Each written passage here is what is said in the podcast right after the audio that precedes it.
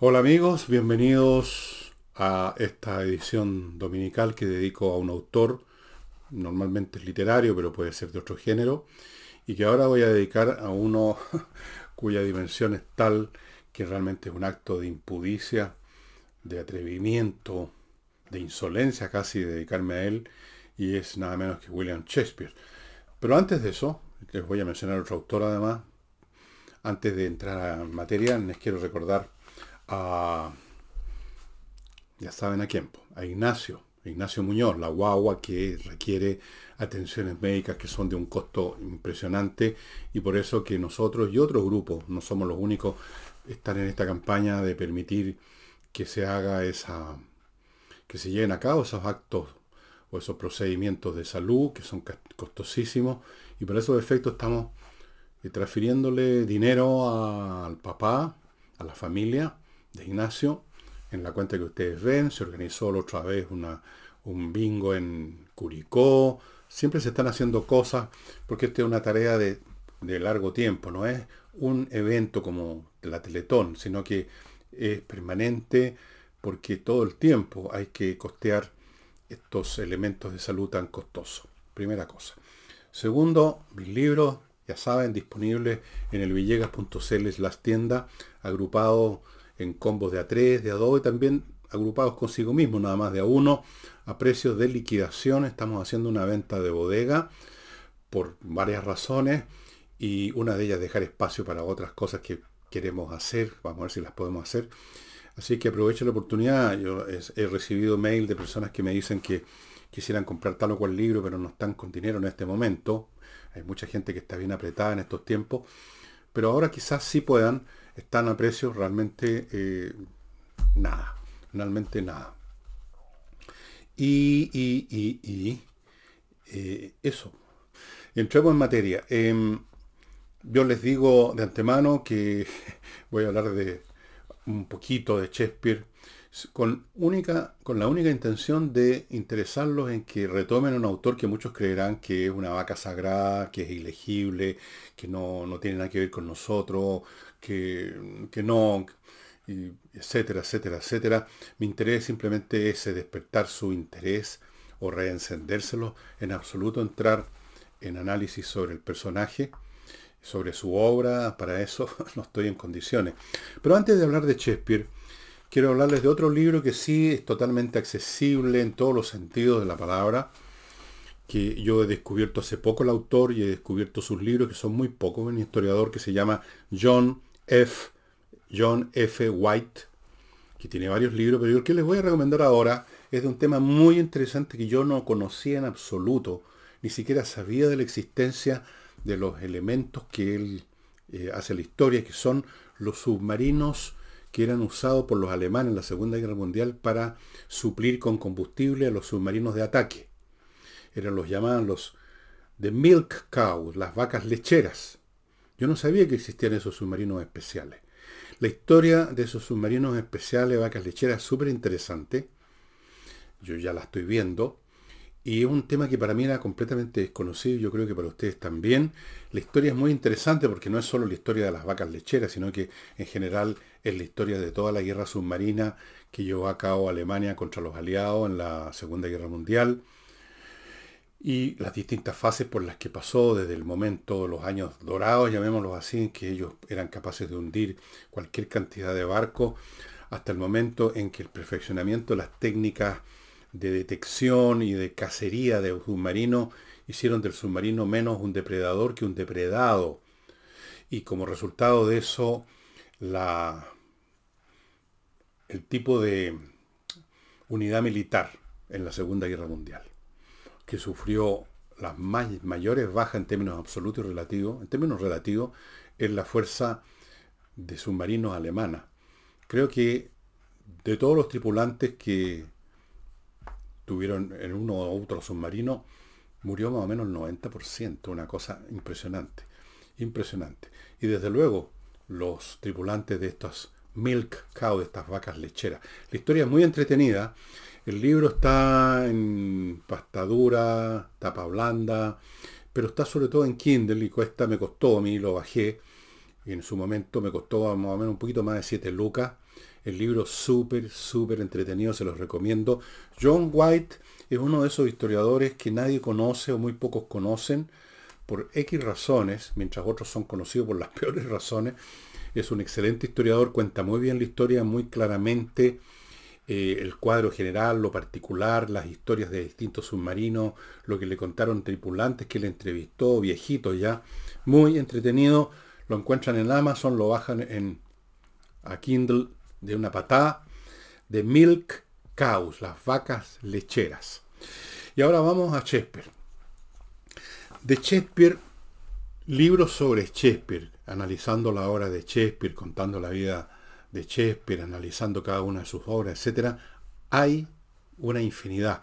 En la sola librería británica hay 15.000 libros sobre Shakespeare.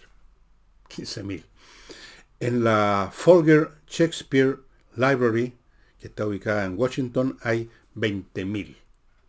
No sé cuántos habrán en librerías francesas, pero está claro que hay docenas de miles de libros escritos, y yo les voy a mostrar uno, eh, por especialistas que saben mucho más que yo de estas materias, mil veces, un millón de veces más.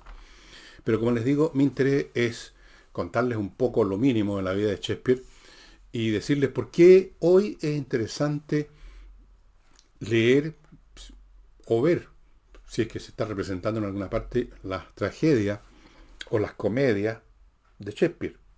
Pero escribió también sonetos, como ya vamos a ver. Vamos al personaje, ubiquémoslo en la época. William Shakespeare que se considera uno de los dos o tres más grandes literatos de todos los tiempos y de todas las naciones, nació en el año 1564 en Stratford upon Avon, una localidad pequeña, 1564.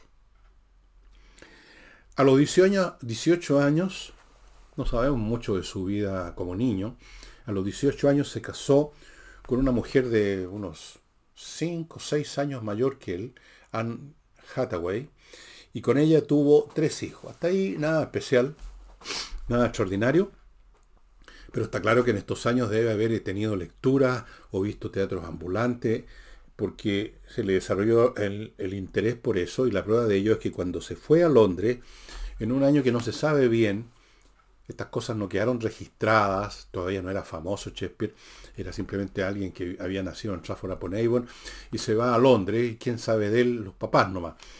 No se sabe si el año 1585, o sea, los 19 años, o en 1592, un poco mayor. El hecho es que se metió en una compañía de teatro, se convirtió en actor, y empezó eventualmente a escribir él sus propias obras. Se convirtió en accionista, incluso porque empezó a tener mucho éxito, de una compañía de teatro que se llamaba Los Hombres del Rey. Tenía otro nombre al principio, pero terminó llamándose Los Hombres del Rey. Y ya instalado ahí, ya está instalado en el teatro como actor, porque actuaba además, no era meramente un hombre que escribía. Perdonen la alergia, pero no, no, bueno. El hombre se puso a escribir obras de teatro para alimentar las necesidades de esta compañía propia. Escribió 37 obras teatrales, ustedes conocen los nombres de muchas de ellas, Hamlet, Romeo y Julieta, El Rey Lear, El Mercader de Venecia, etc. Eh, Otelo, y 154 sonetos.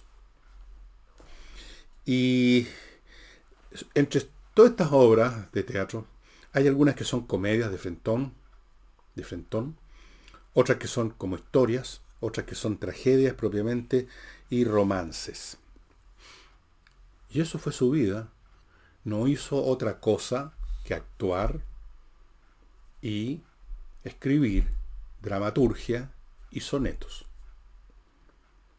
Y a propósito de esto, todavía me parece a mí que quedan especialistas en literatura que piensan que no fue Shakespeare el que escribió las obras que adjudicamos a William Shakespeare, que fue otro dramaturgo en la época que se llama Ben Jonson, que simplemente Shakespeare era un actor. Pero ¿por qué, por qué habría sucedido que Ben Jonson dejara que sus obras fueran aparecieran como de autoría de Shakespeare o algo así? Me parece, no sé cuál es el argumento que dan los que creen en eso. Eh, hay otros nombres que también se dan como posibles autores, pero todo eso me parece a mí un poco de eso que llaman leyenda urbana, como cuando de repente se dice que Gardel no está muerto, sino que quedó deformado y vive no se sabe dónde, tiene como 400 años ya. O que Frank Sinatra también no murió, sino que se escondió.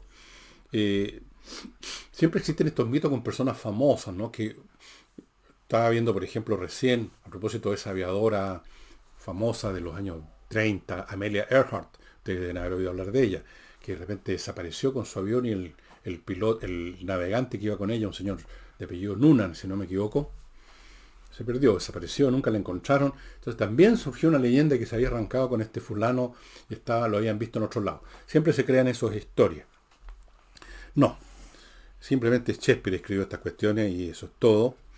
Y el año 1613 se retiró, se fue a su ciudad natal, Stratford upon Avon, y ahí murió en 1616 y está enterrado en una iglesia. No recuerdo en este momento su nombre, tampoco lo anoté. Y eso es. O sea, desde el punto de vista personal, Shakespeare no nos ofrece nada muy especial. No, no hay grandes peripecias en su vida. En realidad no hay ninguna peripecia.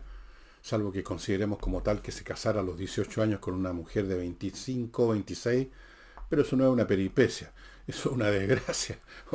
O, un error, no sé. Quizás no. No tengo idea cómo fue su vida marital. Pero parece que no debe haber sido muy muy placentera, puesto que salió rajando a Londres y no se sabe que se haya ido con la Anne Hathaway. Pero antes de continuar y llegar al meollo de la cuestión, que es el por qué vale la pena hoy, después de tantos siglos, leer a Shakespeare, ver sus obras, por qué, por esa razón, se siguen representando las obras de Shakespeare, por qué se han hecho no sé cuántas películas con algunas de las tragedias de Shakespeare. Antes de eso les quiero recordar un par de cosas de los auspiciadores que tienen el valor, la generosidad eh, de publicitar en este programa dominical que cuenta con muy pocas visitas. Giso, una empresa que entrega un servicio muy interesante. Gestiona por usted el reembolso que le debe el ISAPRE por una atención médica que amerita reembolso de acuerdo a su plan. Eso es un trámite que cuando lo hace uno requiere salir de la casa, ir a la aseguradora, ir, o sea, ir a la ISAPRE, hablar con una secretaria, después esa tiene que volver otro día y, y otra secretaria hay que contarle la misma historia, papeleo, burocracia, va a recibir su, su reembolso, pero va a tener que hacer trámite de usted y puede ser latero, puede que usted no tenga tiempo, puede que no quiera ya salir a las calles en estos tiempos. Hay mucha gente como yo que ya no se quiere mover de su casa. Entonces Giso se hace cargo. Ponen un gestor, la misma persona siempre, se lo ponen a usted ahí para que le gestione el reembolso y se acabó. Póngase en contacto con ellos y obtenga el beneficio de ahorrarse tiempo y trámite. Continúo con Oxinova, este sobrecito con un polvo que mezclado con una cantidad de agua, más o menos como un litro creo que se convierte al cabo de un rato en un caldo conformado por bacterias que se encargan de comerse, de destruir, por lo tanto, las bacterias que producen los malos olores. No olviden, los malos olores no se producen solos, los producen las bacterias que se meten a la materia orgánica, la descomponen, o sea, todas las cadenas moleculares de la carne, por ejemplo, que son complejas, las separan, las rompen. Algunas de estas moléculas son gases que ascienden y son fétidos y algunos de ellos son nocivos para la salud incluso. Bueno, estas bacterias destruyen las bacterias que producen los malos olores, que son las bacterias anaeróbicas. Estas son aeróbicas. Entonces se acabó el problema. No hay descomposición, no hay mal olor. Esta es la manera inteligente de destruir los malos olores. Solo se compra en la dirección de ello. Solo se compra en oxinova.cl. Y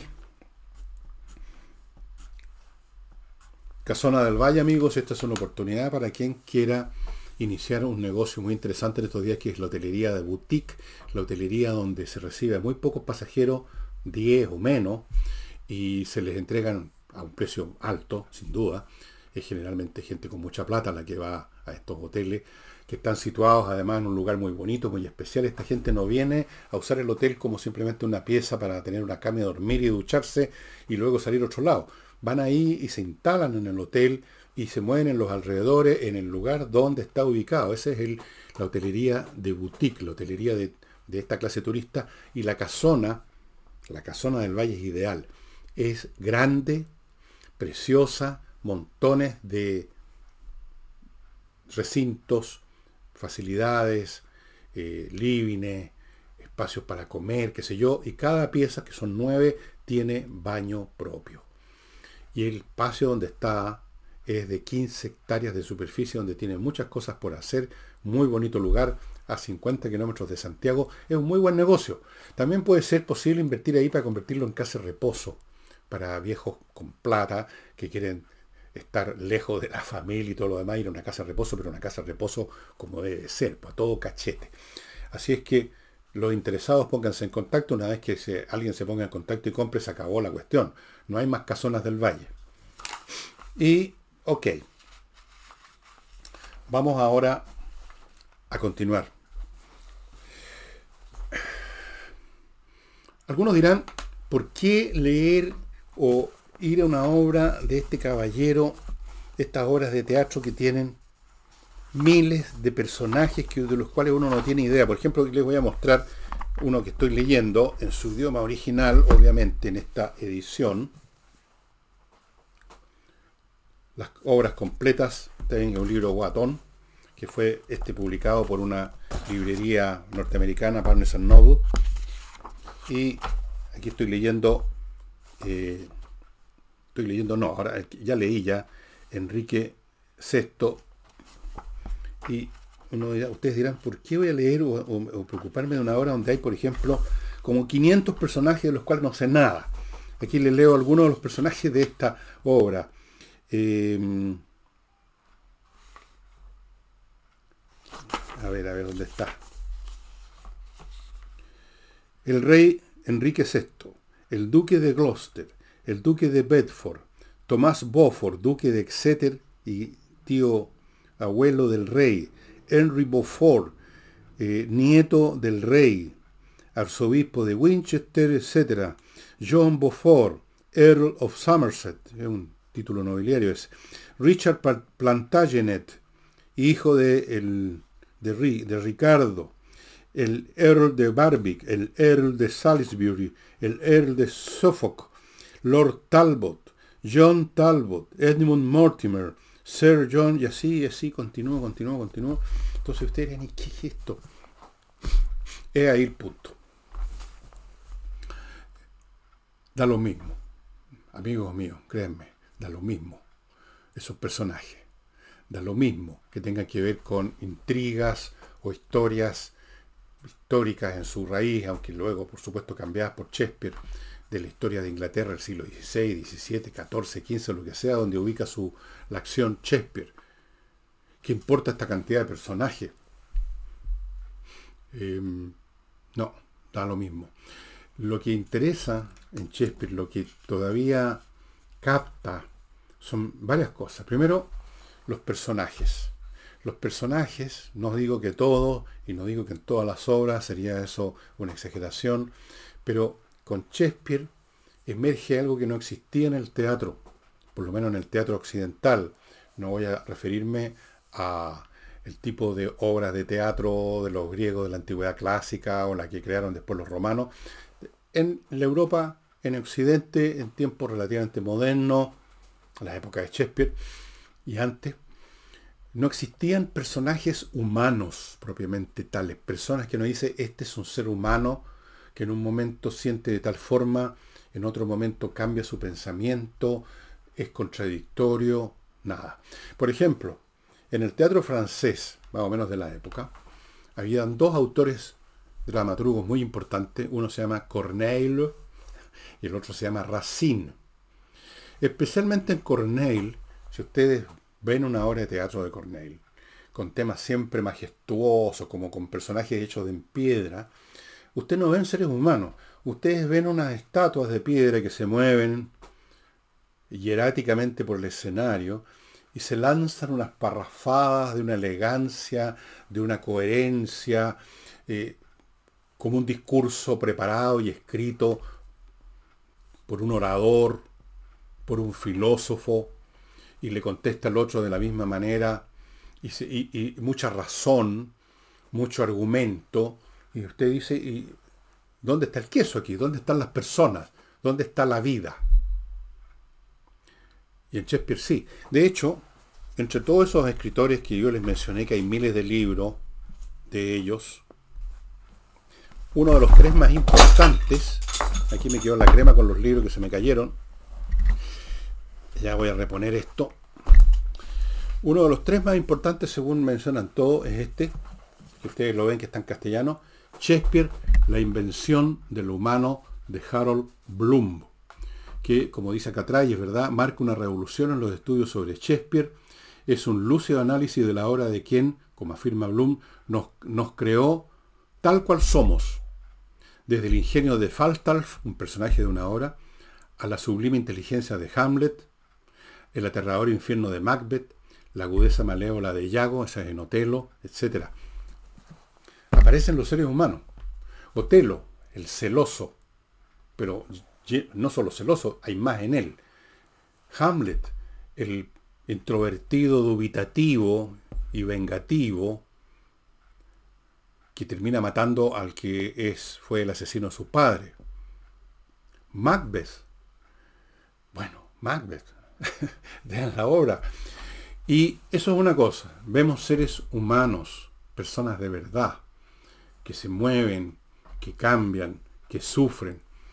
Eso es una cosa. Y segundo, el lenguaje. El lenguaje. Y para esto ustedes no necesitan saber inglés. No necesitan haber comprado este libro que les mostré. Yo tengo aquí montones de, de ediciones. Hay algunas muy interesantes como esta, que fue editada por la revista de Occidente, donde en el lado izquierdo está el texto en inglés y el lado derecho está en castellano. Y aunque la traducción, por supuesto, siempre es, toda traducción es al mismo tiempo una traición, como dicen los italianos, traduttore, traditore, traductor, traidor. Aún así aparecen esos relámpagos poéticos y de profundidad de Shakespeare que son extraordinario. Entonces, cuando uno está leyendo una obra de Shakespeare, cualquiera de ellas, y de repente hasta puede uno perder el hilo. ¿Quién era este duque de no sé dónde? ¿Quién es este Earl? ¿Qué es lo que había hecho? Y de repente uno vuelve atrás. Pero de pronto saltan estas frases, estas líneas increíbles, profundas, conmovedoras.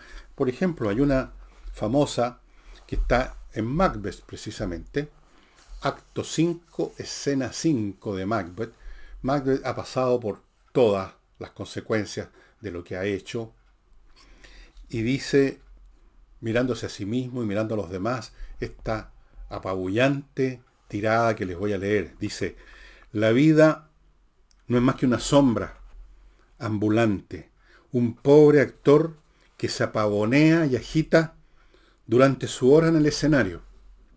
Y luego ya no se le oye más. Es una historia contada por un idiota, llena de sonido y furia y que no significa nada. Aterrador, porque es cierto. Y usted por supuesto recordará, porque es casi ya un estándar, un cliché, esto de Hamlet cuando dice, cuando descubre, se, se desentierran los huesos de un de Yorick, que había sido un bufón de la corte de su padre, y empieza con el to be or not to be, that is the question, ser o no ser. Esa es la alternativa, no la pregunta. Esa es la alternativa.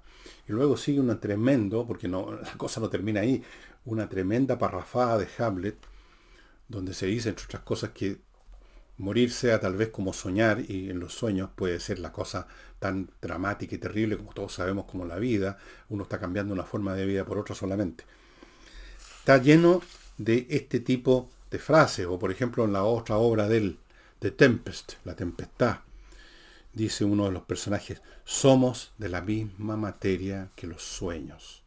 Y ustedes ven que detrás de esto hay un Shakespeare que como toda persona, yo creo, de, de, por lo menos mediana inteligencia, y en este caso él era un genio, tiene clara conciencia de que nuestras vidas son como un sueño, transitorias, que nos movemos por un tiempo agitándonos con mil cosas, pavoneándonos a veces, y luego nos morimos, salimos del escenario, y al cabo de un tiempo, que puede ser un año, cien años, o si ustedes quieren un millón de años, desaparecemos en la nada, como va a ocurrir con hasta los más insignes talentos que jamás hayan existido. Algún momento dado, el universo no va a tener idea incluso de que la humanidad en su conjunto existió cuando desaparezcamos, que eventualmente va a tener que ocurrir. Entonces la vida es así, transitoria, fugaz, evanescente, y eso aparece en muchas partes de las tragedias de, de Shakespeare, especialmente en el momento en que uno de los personajes, quizá el personaje central como es Macbeth, eh, se le revela el fruto amargo de todo lo que ha hecho anteriormente. Y se le revela, por lo tanto, cosa que se revela solo en los fracasos, nunca en los éxitos, que se revela en la tragedia, nunca en la comedia, que muchas de las cosas que se hacen, que se buscan, que se ambicionan, que se persiguen a veces a costa de los demás o a costa de uno mismo, no tienen valor ninguno. Entonces, uno en cualquier momento en la obra de Shakespeare se va topando con este tipo de cosas y eso es lo que vale la pena. Una obra en cualquier parte. Y va a dar, aquí fui a dar a una cosa que se llama Trabajos de Amor Perdido. Se encuentra con cosas que valen la pena. Y claro, no todos son frases así tremendas, porque es una obra donde hay personajes que están hablando y haciendo cosas más, más, naturales. Pero en fin, eh, vale la pena. Vale la pena. Desde el punto de vista del argumento mismo, ustedes conocerán, porque habido, han habido películas, Romeo y Julieta, Hamlet, ustedes pueden interesarse tanto o no. Eh, si no la conocen la obra, naturalmente está por lo menos la curiosidad por saber cómo termina la historia. Pero si la conocen o tienen un atisbo de cómo termina, igual vale la pena leerla, vale la pena verla. No por nada en el cine se han hecho versiones. Eh, yo la más extraordinaria que he visto en mi vida, y entiendo, me parece que se puede rescatar en, en YouTube. Es una versión hecha por los rusos en los años 60, que yo vi en la época en que pasaban festivales de cine de Rusia, de Checoslovaquia, Polonia, qué sé yo, eh, la vi en el Gran Palace y era una versión de Hamlet, lo más extraordinario que he visto en mi vida. Incluso el hecho que hablaban en ruso le prestaba un encanto especial. Yo en esa época no, entendía ni una palabra, pero el sonido del ruso, lo, o sea, no sé, una película fantástica. Han habido otros Hamlet bastante grotescos. Han habido Hamlet que se han hecho famosos, son clásicos del cine, como el que protagonizó Lawrence Olivier. Creo que un actor norteamericano, no me acuerdo nunca el nombre, también se metió en un Hamlet y era un poquito menos creíble. Hamlet se ha representado como, como toda la obra de Shakespeare en todos los niveles, grandes compañías de teatro, famosas de Inglaterra que se dedican única y exclusivamente a representar a Shakespeare, compañías que no se dedican solo a representar a Shakespeare, películas, compañías de aficionados, como una que cuento en uno de mis libros, que vio un amigo de un amigo, representada en un pueblo chico, en alguna en algunas repúblicas latinoamericanas, por, por actores aficionados, que decía, que cuando, no era creíble ver entrar a Hamlet así como un chico, un enano con bigotazo, muy mexicano y medio morenazo y arrastrando una espada de cartón, decía, era, era poco creíble. Bueno, pero ese mismo, esa misma presencia universal de Shakespeare en el cine, en teatro, en compañía de aficionados, en compañías importantes, en tantas ediciones de libros. Yo les mostré esta, muy importante tener libros que además vienen incluso con, yo no sé si estará disponible esta, esta colección de libros de Revista de Occidente Madrid, Universidad de Puerto Rico, yo no sé si se puede encontrar. Tengo esta, que probablemente sí la pueden encontrar, las obras completas, esto sí que está en inglés, no hay ninguna traducción, así que hay que saber inglés realmente porque el inglés acá, aunque está un poquito modernizado, igual sigue teniendo las mecánicas semánticas del inglés del siglo XVII, no es fácil. Luego tengo acá versiones en castellano, aquí les muestro un ejemplar de la editorial El Ateneo en castellano, traducción, teatro completo, y aquí otra, también del Ateneo, pero en otra, en otra de otro año, también son las clásicos inolvidables. Con eso nos están diciendo que no son todos los que están en la colección.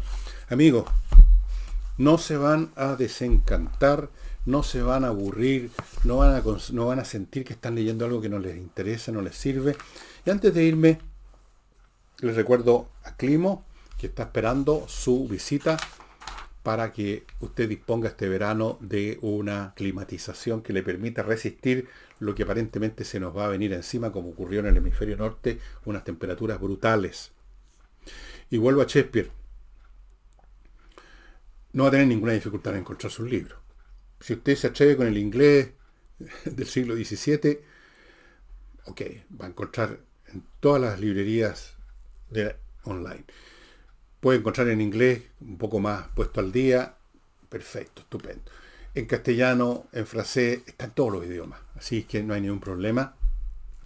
¿Cuál les recomiendo yo las obras? ¿Quién soy yo para recomendar obras de Shakespeare? No, no me voy a meter en ese terreno. Las obras más conocidas son por algún motivo las más conocidas. El Mercader de Venecia, Macbeth, Ricardo III, Hamlet, El Rey Lear.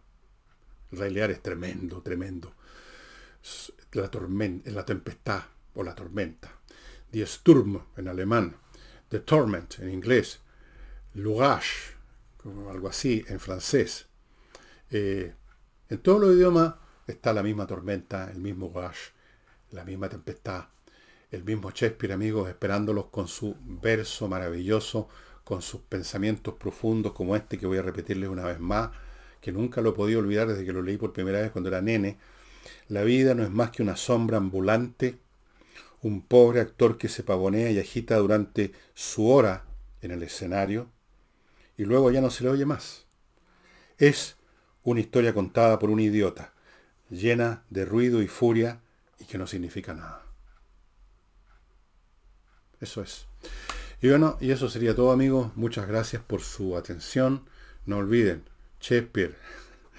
Chao, nos vemos.